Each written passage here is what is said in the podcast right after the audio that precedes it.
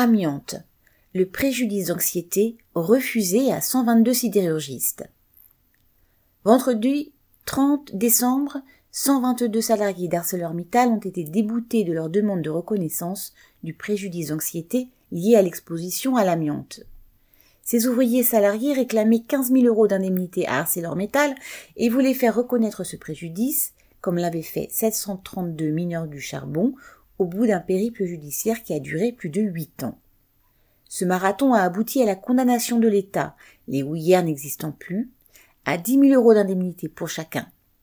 Pendant ce temps judiciaire, des dizaines de mineurs sont décédés de maladie. Les prud'hommes de Thionville ont rejeté la demande des sidérurgistes sous prétexte que les faits étaient prescrits.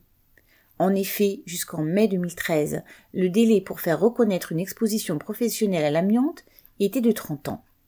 En juin 2013, il est passé à 5 ans, puis à 2 ans. La date prise en compte étant celle où le salarié a quitté l'entreprise et non celle où il a eu connaissance du risque. Si 732 mineurs ont pu faire reconnaître en janvier 2021 le préjudice d'anxiété, 60 000 mineurs en retraite à l'échelle du pays ne le peuvent plus du fait de ces délais raccourcis. Autant dire que cela assure l'impunité totale pour les patrons qui, dans bien des entreprises, ont utilisé massivement l'amiante tout en sachant pertinemment le risque qu'ils faisaient courir aux travailleurs. Ces patrons ont pu parier sur le temps de la justice, un temps rythmé par les obsèques des copains d'usine victimes de l'amiante. Les 122 sidérurgistes ne lâchent pas l'affaire et ils ont décidé de faire appel.